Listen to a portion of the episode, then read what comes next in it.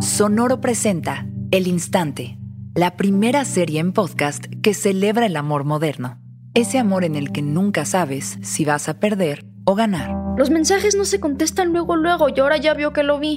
Pero el amor te llena, te rompe, te transforma y te atrapa en un instante. Escucha el instante en Spotify, Apple, Google o donde quiera que escuches podcasts.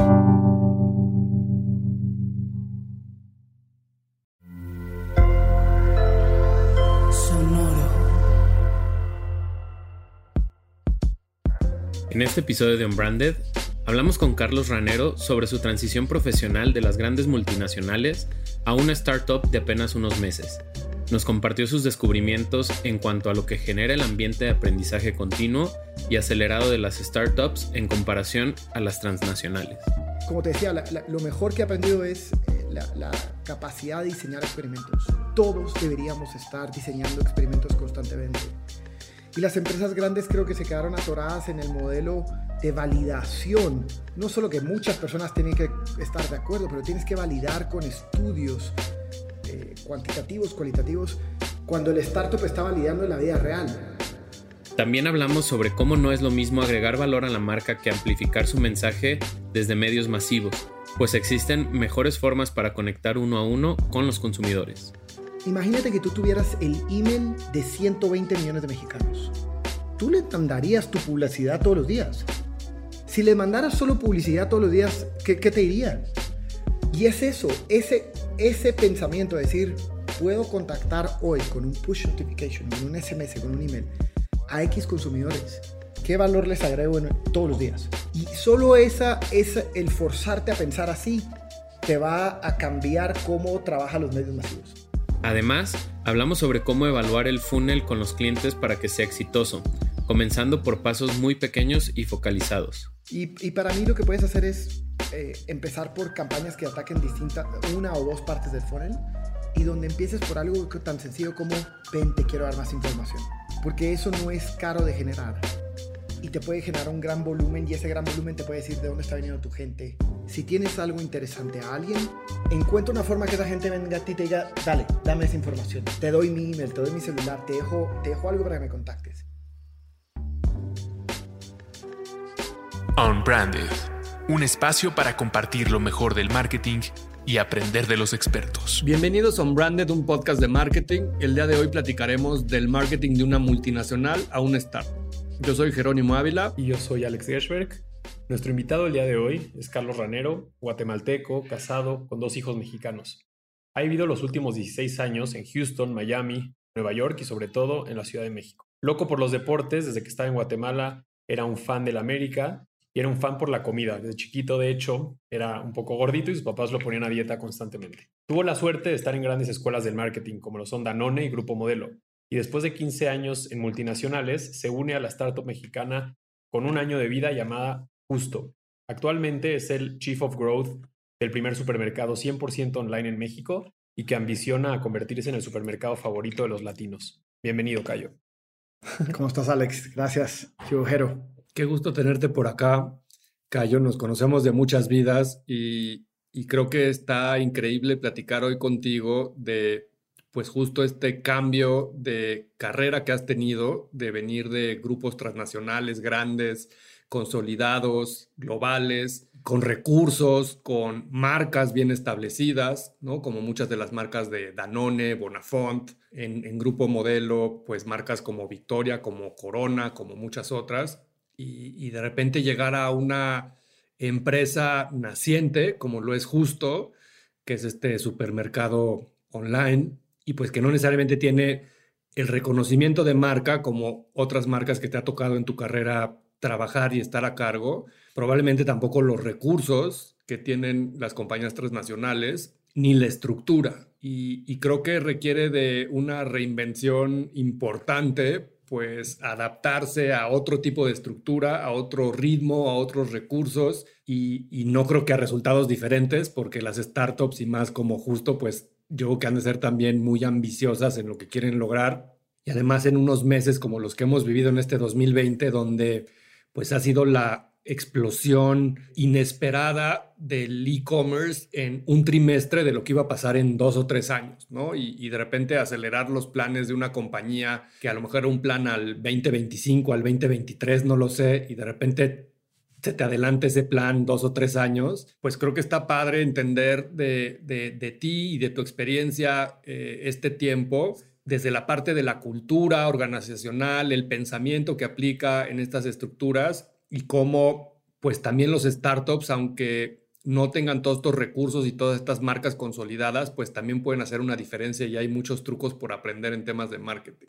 ¿Qué es lo que más te ha sorprendido en estos meses de todo eso que habías aprendido en vidas pasadas y que de repente ahora tienes que enfrentarte a un escenario totalmente distinto? Mira, creo que mm, lo, que más me ha sorprendido es, em, fue una como verdad que me cayó, mira, al, séptimo día de haber entrado justo y es cómo eh, el pasar por una startup te da ciertos skills que por X o Y razón se, se, te, se te diluyen en una multinacional. Y el primer punto que pensé fue, todo profesional debería pasar por una startup en su carrera profesional. Al menos dos años. Adquieres unas disciplinas, unos skills, una forma de pensar que, que simplemente no te lo pueden dar las grandes. Y, eso para mí fue súper claro, como te digo, tan, tan, tan pronto entré y dije, no puedo creer que me había, nunca había estado en algo así. Y, lo, y todos los días pienso en lo, que me estoy rehaciendo, lo que me estoy reinventando profesionalmente para los próximos 20 años, gracias a estar en un, en un startup, gracias a estar a justo en, en, una empresa que crece tanto, tiene una ambición tan buena, un equipo de trabajo tan bueno, pero de verdad, eh, a cualquiera que esté escuchando, pasar por un startup es una escuela mandatoria para mí en esta vida. ¿Qué tienen los startups, Cayo, que, que generan esa velocidad que no tienen a veces las compañías más grandes y consolidadas. O sea, ¿qué has descubierto que, que son esas cosas que, que, generan este ambiente de, pues, de aprendizaje continuo, acelerado, probablemente sin tantas restricciones de pues, procesos, legal, compliance, cosas así, pero ¿qué crees que se pueda replicar en, en otras? Si ahorita regresaras a una compañía transnacional, ¿qué cambiarías? Mira, para mí hay un aspecto que es un poco obvio, que es al, no tener los recursos que tienen las otras, te vuelves mucho más recursivo, te vuelves mucho más resourceful. Pero, eso es muy obvio. Si, te pregunto lo que más tienen que hacer las grandes y lo que más valoro de, haber, de estar aprendiendo ahora es la capacidad de estar en constante validación y experimentación. Tú en un startup, la verdad es que tú no tienes nada probado, tú tienes una hipótesis no solo tienes una hipótesis de, un problema y, por lo tanto una solución.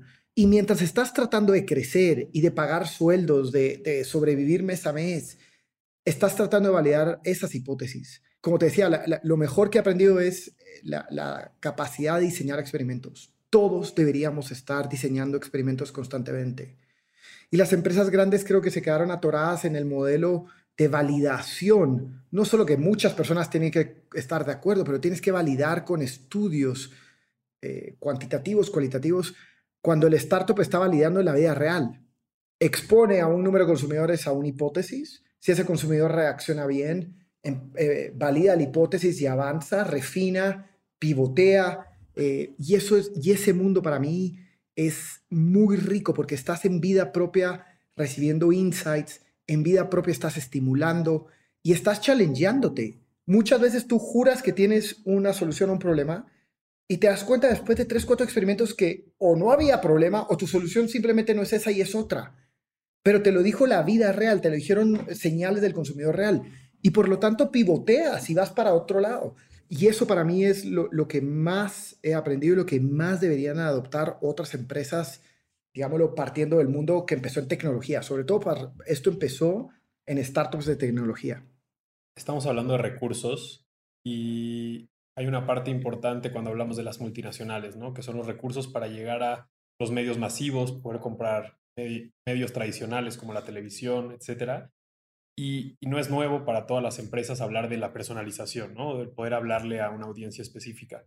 ¿Cómo es estar en un en una organización que busca los medios tradicionales, la pauta, el CPM, para para buscar esos consumidores donde lo que tienes que asegurar es que está el, el, funnel completo y cada peso que pones sobre la mesa tiene que sí o sí convertir en, en ingresos para, para, la compañía. ¿Cómo es ese cambio de pensamiento en este nuevo viaje? A ver, digamos que la, la, palabra masivo, personalizado, digamos lo que no, no, no, tanto lo veo como bueno o malo. Los medios masivos son efectivos. Tú quieres asegurarte que 40 millones de personas se enteren de un mensaje rápido, usas medios masivos. Van a seguir siendo útiles. Creo que lo que más falta es que las empresas que usan solamente medios masivos puedan eh, encontrar formas de conectar uno a uno con los consumidores. Más allá de que se convierta en el medio principal, es un medio que te da mucha retroalimentación, te da, mucho feedback en el momento y que si lo sabes usar bien, inmediatamente te vas a dar cuenta que estás agregando valor. Imagínate que tú tuvieras el email de 120 millones de mexicanos. Tú les mandarías tu publicidad todos los días. ¿Qué crees que pasaría con ellos si te dirían, mira, por favor, desuscríbeme de tu lista? Si les mandaras solo publicidad todos los días, ¿qué, qué te dirían? Y es eso, ese, ese pensamiento de decir, puedo contactar hoy con un push notification, con un SMS, con un email a X consumidores. ¿Qué valor les agrego todos los días? Me quieren escuchar todos los días. Están interesados en abrir mi correo. Y solo esa, esa, el forzarte a pensar así te va a cambiar cómo trabajan los medios masivos. Entonces, para mí, eh, ese mundo no es bueno o malo, es complementario para mí una marca como justo, pues al mismo tiempo es un servicio y, tienes como toda la parte del funnel en tu control, ¿no? Como área de marketing de alguna manera. Cosa que creo que no pasa en una marca masiva como las que has trabajado antes, donde pues sobre todo trabajas el upper funnel y tal vez la parte media del funnel de la consideración, ¿no? Pero la conversión pues ya le toca al punto de venta, este, un, supermercado, una tiendita de conveniencia, un restaurante, un qué sé yo. Yo creo que también una diferencia importante es que dejas de comunicar solo temas que tengan que ver con, la, con, el branding y puedes hacer cosas más específicas de aquí te va una promoción uno a uno porque te conozco, sé que, que me compraste, tengo tus preferencias, puedo proyectar mejor que, los otros, a lo mejor que te va a interesar. Creo que el caso de Amazon es como el clásico ejemplo de eso, ¿no? Leíste este libro, pues te recomiendo este otro. Entonces, pues a lo mejor no te puedo mandar un email todos los días del comercial de televisión, porque pues llega unos días que ya te aburriste de lo mismo. Pero si todos los días te dijera una lectura que creo que es interesante para ti en base a cosas previas que has hecho, pues entonces ya se vuelve no una publicidad o un mensaje publicitario, sino se vuelve una recomendación, se vuelve una pieza de, de, información o de contenido para hacerte una mejor persona, tal vez. O sea, te está llevando una idea, te está llevando a lo mejor una necesidad que no sabes que tienes, pero que yo te ayudo a descubrirla porque yo sí puedo hacer correlaciones de compraste este set de productos que a lo mejor tienen que ver con fitness y entonces yo puedo intuir que estás en ese mindset y entonces creo que te va a gustar esto otro que ni sabes que existe, pero yo sé que si supieras te volverías loco. Y además te lo doy en descuento y en la puerta de tu casa. Entonces creo que también tiene que ver con mezclar la comunicación con el valor agregado que le das al consumidor con lo que le entregas con ese producto o servicio. Y ese es el sweet spot que muchos de estos startups están viviendo, porque por un lado no tienes esta estructura organizacional de tantos departamentos y tantas personas, entonces hay pocas manos para hacer muchas cosas. Eso lo, esa concentración de cosas, pues lo que te hace es que de repente muchas personas hacer más de lo mismo. Creo que lo que está interesante es cómo cuando converge las necesidades de, de marca, de comunicación y las necesidades de promoción, y de dar a conocer esos valores agregados, lo puedes hacer en una misma pieza de comunicación, como decías tú, un push notification en una app o un SMS o un newsletter, o a lo mejor remarketing en social, pero pues ya no de temas generales, sino de temas específicos, ¿no? Entonces creo que cuando habla Alex de esta personalización, pues en los startups se vuelve prioritario porque pues de entrada controlan un poco más todo ese proceso en, en, pocas personas o en pocas áreas, y eso también te da visibilidad que a lo mejor no tienen las compañías grandes, ¿no? O sea, 100% de acuerdo con lo que dices. para mí el punto es que eso no debería ser excusa para que las empresas grandes no lo busquen. Entonces, siempre, siempre se ha hablado, mira, nunca en una empresa de consumo masivo que va a la base de la pirámide se va a reemplazar el volumen que se vende en el tendero con el e-commerce. No, no en México, no hoy. Pero que tengas la habilidad de poder hacer un porcentaje de tu venta en el e-commerce te da muchos insights que después puedes darle forma a la comunicación y cómo targeteas a los otros. Ese es mi punto.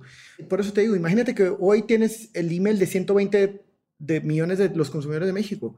¿En serio les vas a mandar un video de 20 segundos todos los días? Y te juro que la respuesta va a ser no, ok, ¿qué les mandarías? Y te juro que el 90% de los brand managers me dirían no sé. No tengo un equipo creando contenido, no tengo un equipo editorial, no tengo un equipo pensando en cómo le agrego valor, tengo un equipo pensando en cómo hago publicidad que interrumpe. Y eso para mí es donde te rompería los esquemas, ¿no? Nike, sabemos que Nike tiene un, equipo adentro editorial. Netflix tiene un equipo editorial. Es, es, increíble cómo una de las tácticas de marketing que más está reviviendo en el mundo es email marketing.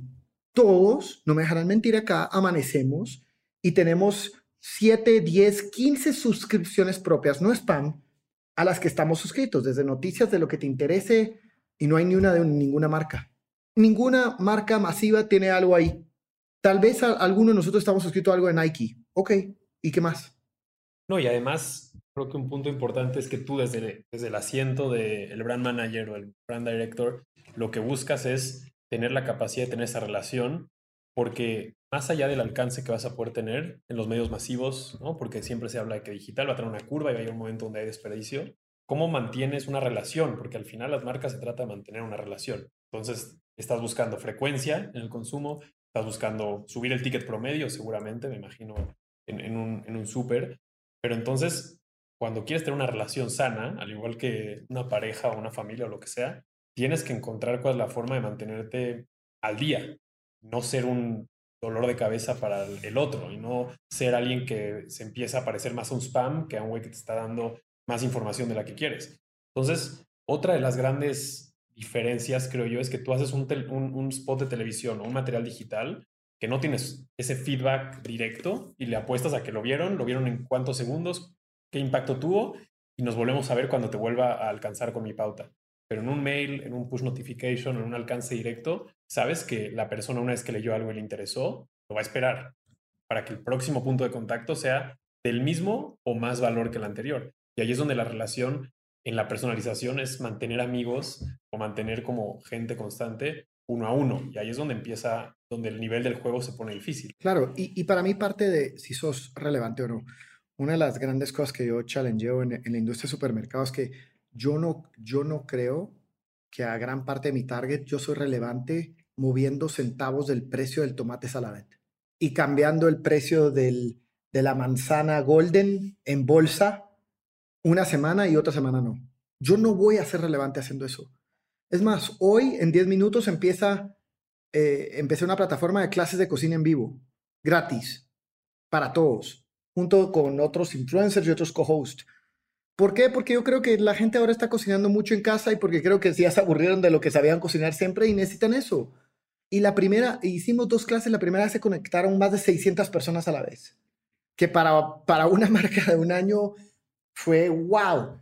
Eh, y vamos a seguir y, porque otra vez, lo, importante para nosotros es ser relevantes y después te voy a vender. El que alguien pase por una startup le da ese pequeño pensamiento y sí se puede aplicar en las grandes. No tienen, no, ¿me entienden? No tienen que tener 50% de la venta en e-commerce, no tienen que tener una app. puedes tener simplemente un newsletter. Con un newsletter ya tienes suficiente. Dijiste algo que es súper importante porque es la capacidad de separar tu marca de tu servicio, de tu producto. Porque entonces la forma en la que tú puedes ver tu relación con estas personas es va a, dar te va a generar valor. Y tal vez tuviste mi clase de cocina y no compras en justo porque no tienes tarjeta de crédito o porque no crees en el e-commerce todavía, etc. Pero tú estás pensando en tu marca justo, independiente del servicio. Obviamente van pegados, pero trascendiste en ese sentido. ¿no? Una marca como Corona, si solamente piensa en 355 mililitros de una chela, pierde todo el propósito que en muchos capítulos y cualquiera que hace marketing todo el tiempo está hablando del propósito, qué quieres lograr como marca. Entonces creo que lo que estás diciendo es cuando estás en una startup, ese propósito lo encuentras antes, porque sin ese propósito no viene lo demás. Tienes que apostar a que la gente compre tu propósito para que se dé la oportunidad de decir, bueno, dejo mi mail aquí, utilizo la primera promo y veo cómo me va para ver si me enamoro de la experiencia o no. Total. Y, no creas que el, el, mundo del startup tiene un PowerPoint súper bien escrito como lo tienen las marcas grandes. O sea, tú tienes una, un, un, una, digámoslo, un entendimiento de un problema que quieres satisfacer. Y ese es, tu, ese es tu, tu, guía en la noche. O sea, ¿qué tengo que hacer? Solucionar este problema para estos consumidores. Y en esa sencillez navegas y, y constantemente estás buscando cómo soluciono mejor ese problema. Y eso eventualmente evoluciona a esto que, que, tú estás diciendo. O sea, si el problema es suficientemente grande al consumidor, se está dispuesto a pagar y si tú tienes una solución buena, vas a ser rentable. Por lo tanto, fuiste relevante, que es lo creo que lo que tú dices. Oye, Cayo, nos escuchan muchas personas que hacen marketing para startups y para marcas pequeñas y, y de repente, como bien dijiste, pues el tema del presupuesto es diferente y siempre es como la excusa de por qué no hacer el mismo nivel o ambición de marketing. ¿Qué, recomendaciones le darías para esas personas que nos escuchan que, que de repente no tienen tanto presupuesto para darse a conocer, para generar esas ventas, de cómo saber priorizar el gasto en, en, lo que puedan hacer pensando en un startup? ¿Qué harías primero? ¿Dónde crees que se deban de enfocar? ¿En los medios propios, como el newsletter que decías, o como eh, a lo mejor un SMS o una base de datos? Eh, ¿Invertir en medios digitales? ¿Cuándo sería el momento de empezar a invertir en otros medios más masivos, tipo el radio o Out Home o la televisión? O sea, ¿cómo sería ese caminito de cuándo, es, cuándo reconocer que estás en un momento de hacer una cosa o la otra? Te soy sincero, Jero, yo, yo empezaría por, por otro lado. Yo lo que le diría a la gente es que tratara de leer toda la teoría que pueden de growth hacking. Growth hacking es una forma de entender a tu consumidor más valioso y de experimentar para atraer más de ellos. Ah, dije varias cosas acá. Uno, entender por la data que tienen los startups quién es el consumidor más valioso. Y por valioso, cada startup y cada industria sabrá cómo definirlo. Dos, conforme mejor lo conozcas, tú sabrás entonces dónde tienes que poner tus esfuerzos. Creo que ese es, un concepto tan simple que, a veces se nos olvidó. Todos hemos visto gráficas de que de 100 consumidores, 20 te hacen el 80. ¿Sí? ¿Quiénes son esos 20? ¿Qué tienen en común? Y después, ese, ese pequeño budget que todos creemos que tenemos, sobreinviértelo en esos 20 y te lo prometo que no es pequeño. mira la diferencia de quiero decirle a 100 versus quiero decirle a 20. Por definición, tu, tu, presupuesto es totalmente otro cuando dices, wow, el fundador de, de Justo, Ricardo Ver, de las cosas que más me ha ayudado es que me ha puesto enfrente a tener pláticas con otros Chief of Growth en el mundo. Y el otro, el otro día me puso con una de las personas que hizo crecer Candy Crush. Y el tipo me, me explicó cómo ellos entendían a su consumidor ideal. Mira, ellos sabían en qué dispositivo se conectaban. Me dijo cuando yo sabía que mi consumidor más ideal me describió las características, pero por ejemplo estaba en iPad. Entonces me dijo, agarramos todo nuestro budget y lo metimos durísimo en ese segmento. Explotó, explotó la empresa. Cuando tú sabes quién es tu consumidor ideal, dices, ok, ¿cómo traigo más de esos? Y ahí se viene la, la, disciplina a experimentar. Setea un experimento. Yo creo que si le ofrezco esto, van a venir. Mira, tú puedes saber muy rápido y, decir, no, no va por acá, sin haberte gastado todo tu budget. Creo que las otras cosas que, que tenemos el legado de las empresas grandes es, tengo budget, lo pongo y después me espero cuatro meses a que venga Millward Brown o Ipsos a decirme si la marca subió puntos porcentuales en el brand awareness. No, experimenta, experimenta, experimenta. Cuando viste validación real, pon tu dinero. Eh, y eso, por, eso es que para mí yo, yo te diría, mira, puede que tu solución sea radio, puede que tu solución sea un newsletter, puede que tu solución sea un programa de referidos, puede, que sea tantas cosas. Lo sabrás cuando sepas tu consumidor ideal y cuando pruebes dos, tres experimentos a ver qué hizo que vinieran más de esos. Y ahí, suéltate. Pues mira, con el boom que estamos viendo en el e-commerce, no nada más en, los supermercados, sino en, ropa, en comida de todos tipos, etcétera, ¿cómo reconocerías por ejemplo, los restaurantes, la comida a, casa. Si tú estuvieras llevando una marca de ese tipo, ¿cuál serían las cosas que harías para conocer mejor ese consumidor? Entonces, hay cosas que puedes saber por señales que tú tienes. Eh, cada cuánto compra, qué compra, dónde vive. Hoy hay mucha data pública del tipo de nivel socioeconómico de cada cuadra de México. Cuadra. El futuro, por 10 años nos dijeron que la ventaja competitiva era ser el que tuviera más data. El futuro de los próximos 10 años es el que mejor sepa usar la data. La data se va a volver pública, se va a volver abierta. Entonces, lo primero que haría es entender con lo que tienes qué sabes de él, ¿no? Lo segundo que haría es muestras representativas. Muy probablemente tú tienes el email, el celular, todo eso. Y puedes hacer una muestra representativa de una encuesta, tratándole de preguntar cosas que no sabes de él. Por ejemplo, yo en el supermercado no se le da a las personas. Yo no le pregunto su fecha de nacimiento, no se le da. Con muestras representativas he tratado de entender quién es mi consumidor y cuántos años tiene. No sé su género ni siquiera. Y eso, todo eso junto me dio un panorama. Y ese panorama, entonces ahora yo ya sé, ok, mi consumidor ideal es así. Después lo lógico es decir, ok, ¿cuántos de, esto hay, ¿cuántos de estos más hay? Entonces ya tienes un universo. Y ahí ya puedes decir, ok, wow, si estos están contentos conmigo, tienen un NPS bueno, una recompra buena, este es mi universo.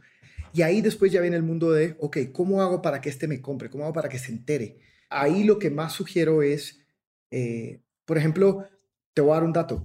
Eh, uno de los factores de cómo la gente se enteró de justo fue viendo nuestras camionetas. ¿Se te ocurre algo para hacer con eso? Obvio, pum, una, dos, tres ideas. Ya están, ahorita están echadas a andar tres experimentos con camionetas. Solo con ese recurso. Y entonces ese, ese es el modelo que tiene que pensar la gente. O sea, creo que las tablas de marketing hay barriga, hay, hay, hay estructura, hay disciplina, pero también se vale decir, mira, yo creo que van a venir por acá, probemos. Y ese es un buen ejemplo de, de hacer ideas con poco presupuesto. Uno de los primeros e-commerce que hice en mi vida fue el e-commerce de una florería que tenía mi mamá hace 20 años. Y la mejor estrategia de marketing que, hace 20 años hizo es, tenían una camioneta, pero la rotularon llena de flores toda esa camioneta cuando los parabuses no tenían esta publicidad que hoy tienen. O sea, tener un coche rotulado era algo raro. Y entonces todo el mundo le decía, es que vi una de tus camionetas, pero pues en realidad tenían una que estaba todo el día repartiendo, pero era tan relevante y tan diferenciado a lo que el, mercado estaba acostumbrado, que se daba, o sea, resaltaba y además, pues decían, esta es una compañía inmensa porque tiene, según ellos, una flota de camionetas cuando en realidad era una, ¿no?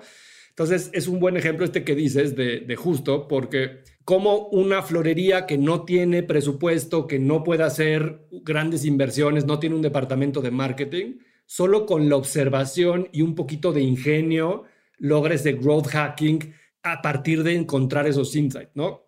Otra cosa que dijiste que me gustaría que nos ayudes a desarrollar un poquito es el concepto del NPS, porque creo que es un gran concepto que de repente en compañías que tienen estos servicios recurrentes y que, puedes cancelar la suscripción, etcétera, es como muy común, pero a lo mejor en marcas más pequeñas no tanto, y creo que tiene que ver mucho con, con este concepto que, que has estado desarrollando de conocer mejor al consumidor y de tenerlo contento en el tiempo y de generarle valor en el tiempo para recabar también tu valor de regreso, ¿no?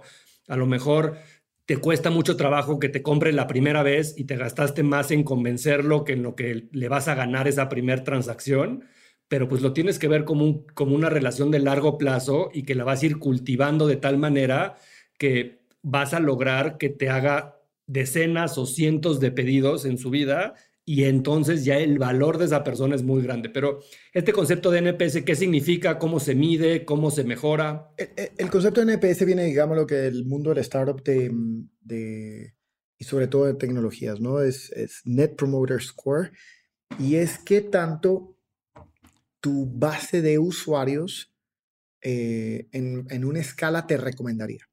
Y tienes gente que te recomienda, gente que no te recomienda, ¿no? Y a, todos les ha pasado que em, de repente estás usando una app y em, te, sale un pop-up y te dice, ¿qué tanto nos recomendarías con tus amigos? ¿Sí? Y generalmente eso es lo que están midiendo es el NPS.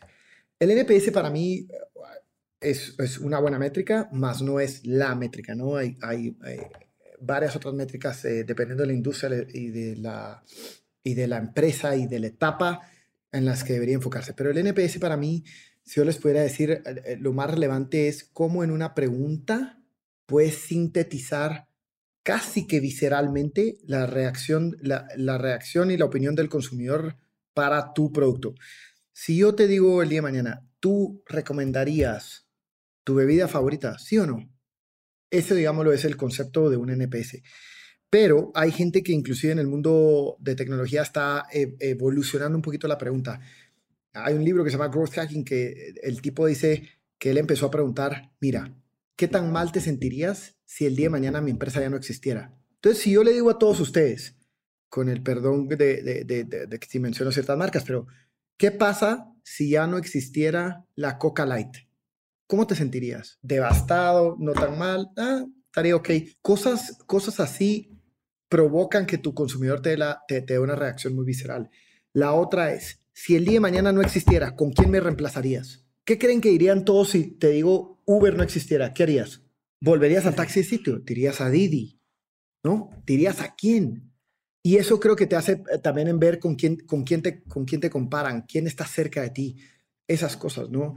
Insisto, es un modelo simple, eh, casi que visceral, medible, eh, estandarizable, donde, donde tomas el termómetro de tu audiencia, de tus consumidores. Pero está padre este concepto de qué tan indispensable eres, porque eso significa que le generas valor, que te aprecia, que le solucionas un problema, que está dispuesto a pagarte lo que le pides por eso que le estás entregando, significa que te recomendarían. O sea, pareciera un concepto sencillo, pero la verdad es que es súper profundo a la hora que le escarbas todo lo que uno tiene que trabajar para volverse indispensable. Total, Jero, pregúntense todo esto, ¿esto acaba de pasar? ¿Qué, sentimos cuando vimos que Best Buy cerró? ¿De verdad nos sentimos que ya no iba a haber ningún lugar donde pudiera conseguir X cosas a X precio? No, la verdad que no. Y mira que Best Buy es una marca que me encanta y, yo antes, cuando iba a Estados Unidos, la, tienda que más ilusión me daba visitar como un buen geek que soy era un Best Buy.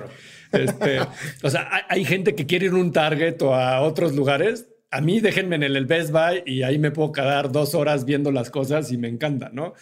Pero pues sí, la verdad es que de repente hoy, pues plataformas como Amazon y como muchas otras, pues han, han un poco cerrado esa brecha de cosas que solo encontrabas antes en un Best Buy y que ahora pues están en nuestros móviles a dos clics y nos las entregan hoy en la tarde. Y ahí, y ahí cayó para cerrar, porque es un tema súper interesante. Te haría una última pregunta que creo que tiene que ver con lo que mucha gente que nos escucha de repente en su interacción en redes sociales nos pregunta. Y, y, creo que todos los que amamos el marketing hemos tenido este sueño de lanzar un producto, lanzar una marca, pero hay un montón de preguntas que tu experiencia en startup tal vez nos pueda ayudar muchísimo, que es la diferencia entre a qué apostarle en el funnel, ¿no? Si vas a lanzar un nuevo producto o servicio, ¿qué tanto te vas por el awareness de tu marca, de tu producto, de tu servicio, versus el budget o el presupuesto que va a entrar en la conversión? Entonces, ¿qué tanto quieres que la gente conozca tu producto y tu marca versus qué tanto estás dispuesto a invertir para que la gente lo consuma? Si te imaginas al típico estudiante de marketing vacando la carrera, tiene el sueño de lanzar su marca de ropa, su producto o su servicio. Obviamente el mundo del startup nos ha enseñado que tienes que hacer muchas pruebas, cagarla, volver a intentar y aprender, pero si alguien tiene un one chance de lanzar algo que, está soñando y que está queriendo poner ahí afuera, ¿cuál sería tu recomendación o tus pasos a seguir inmediatos para estas personas? Yo empezaría por, por algo que em, antes todos teníamos que enterarnos de algo eh, que existía, unos nuevos tenis. Se los veías a un artista o un basquetbolista en la tele y después decías, yo quiero. Ibas a la tienda, te das cuenta ahí del precio, veías si te alcanzaba o no, regresabas a tu casa, ahorrabas y finalmente regresabas y comprabas. De awareness a consideration a purchase y después repurchase la verdad es que el funnel se colapsó. Lo que está haciendo ahora digital es que tú muchas veces te enteras de algo, clic, inmediatamente puedes comprar. Inmediatamente, inmediatamente puedes saber eh, tu información. Entonces, para mí, lo, que, lo primero que haría es tirar, a, tirar el concepto de, de, una gran batalla. Lo que haría es, eh, primero, pensar que sí se puede colapsar el funnel. Dos, Lo que sí haces normalmente es que pones, eh, digámoslo, eh, tú para trabajar en brand performance necesitas muchas señales. Entonces, para, al menos que tengan muchas señales de lo que has hecho históricamente, los algoritmos no pueden recomendarte algo si no les has dado señales. Entonces, lo, que mejor puedes hacer es enfocarte en algo donde crees muchas señales y por ende puedas optimizar. Y, para mí lo que puedes hacer es eh, empezar por campañas que ataquen distintas, una o dos partes del funnel y donde empieces por algo tan sencillo como, ven, te quiero dar más información porque eso no es caro de generar y te puede generar un gran volumen y ese gran volumen te puede decir de dónde está viniendo tu gente, eh, de qué canales, de qué demográficos. Y ahí entonces ya eh, encaminarte un poco más a conversión. Pero lo primero que haría es, si tienes algo interesante a alguien, encuentra una forma que esa gente venga a ti y te diga, dale, dame esa información. Te doy mi email, te doy mi celular, te dejo, te dejo algo para que me contactes. Primero vas a ver quién, vas a ver qué, qué tanto te costó explicar tu concepto en un pedazo de publicidad, en un post, en un video de 10 segundos. Y inmediatamente vas a empezar a, agarrar una base de datos. Hay, hay formatos súper buenos ahora en, en, las grandes plataformas digitales donde puedes crear un, un, formato de leads. La gente te deja tus datos y te dice, dale, dámelo. Y sabemos que mucha gente ahora está testeando productos con páginas fake. Tú pones un producto fake en una página donde dice, voy a vender esto, ¿cuántos lo quieren? Yo, ah, perdón, mira, está en prototipo, te, te contacto después, pero ese hecho que te han dicho yo, ya, te da una señal. Tú puedes hacer campañas de 3 mil, 5 mil pesos y decir, tiré por acá y tiré por acá. Tiré dos productos así. A y B. Mira, la gente se enganchó con acá, con esto. No lo puedo creer. Eh. Mi gallo era este. Pero si la gente se enganchó con este, ahora tíralo con una mejora. Bueno, A y B otra vez. Y, ahí empiezas a, darte cuenta por dónde estás, ¿no? Em, la, verdad es que es increíble lo que puedes obtener de información con 3 mil pesos y una campaña creada en Facebook. Es, es riquísimo y mil veces más rico que cualquier formato tradicional de research. Pues muchísimas gracias, Cayo. Creo que lo que compartiste en este, para muchos, tal vez más de lo que van a aprender en cualquier experiencia laboral o en una maestría o en un doctorado, porque es comprobado y porque es lo que te ha llevado a estar en donde estás. Entonces, para los que nos escuchan, los invitamos a conocer justo, si es que no lo conocen, tener la experiencia de comprar en justo y los reto a que quieran volver a un supermercado regular después de tener esa experiencia. Y si les gustó este capítulo, les pedimos que por favor lo compartan, síganos en Spotify y en nuestras redes sociales como arroba. Y muchas gracias, Cayo, vamos a seguir muy de cerca todo lo que está creciendo justo y que seguramente quedará en la historia de México como una de las startups más productivas y con mayor crecimiento en el menor tiempo. Ojalá, ojalá. Yo, mm, la verdad que le tengo una fe increíble a esto, más que por, por México, por la industria, por lo que Latinoamérica necesita más startups, necesita más inversión, necesita más provocación y ahí este continente va a salir adelante. Una de las pocas grandes avenidas que puede sacar adelante este, este continente en tantos problemas que tenemos es la tecnología. Nos puede ayudar en tanto como en la corrupción, en la educación, en salud. Hay, hay, este, este continente está encaminado a ser disruptivo en tantas industrias que no lo han sido.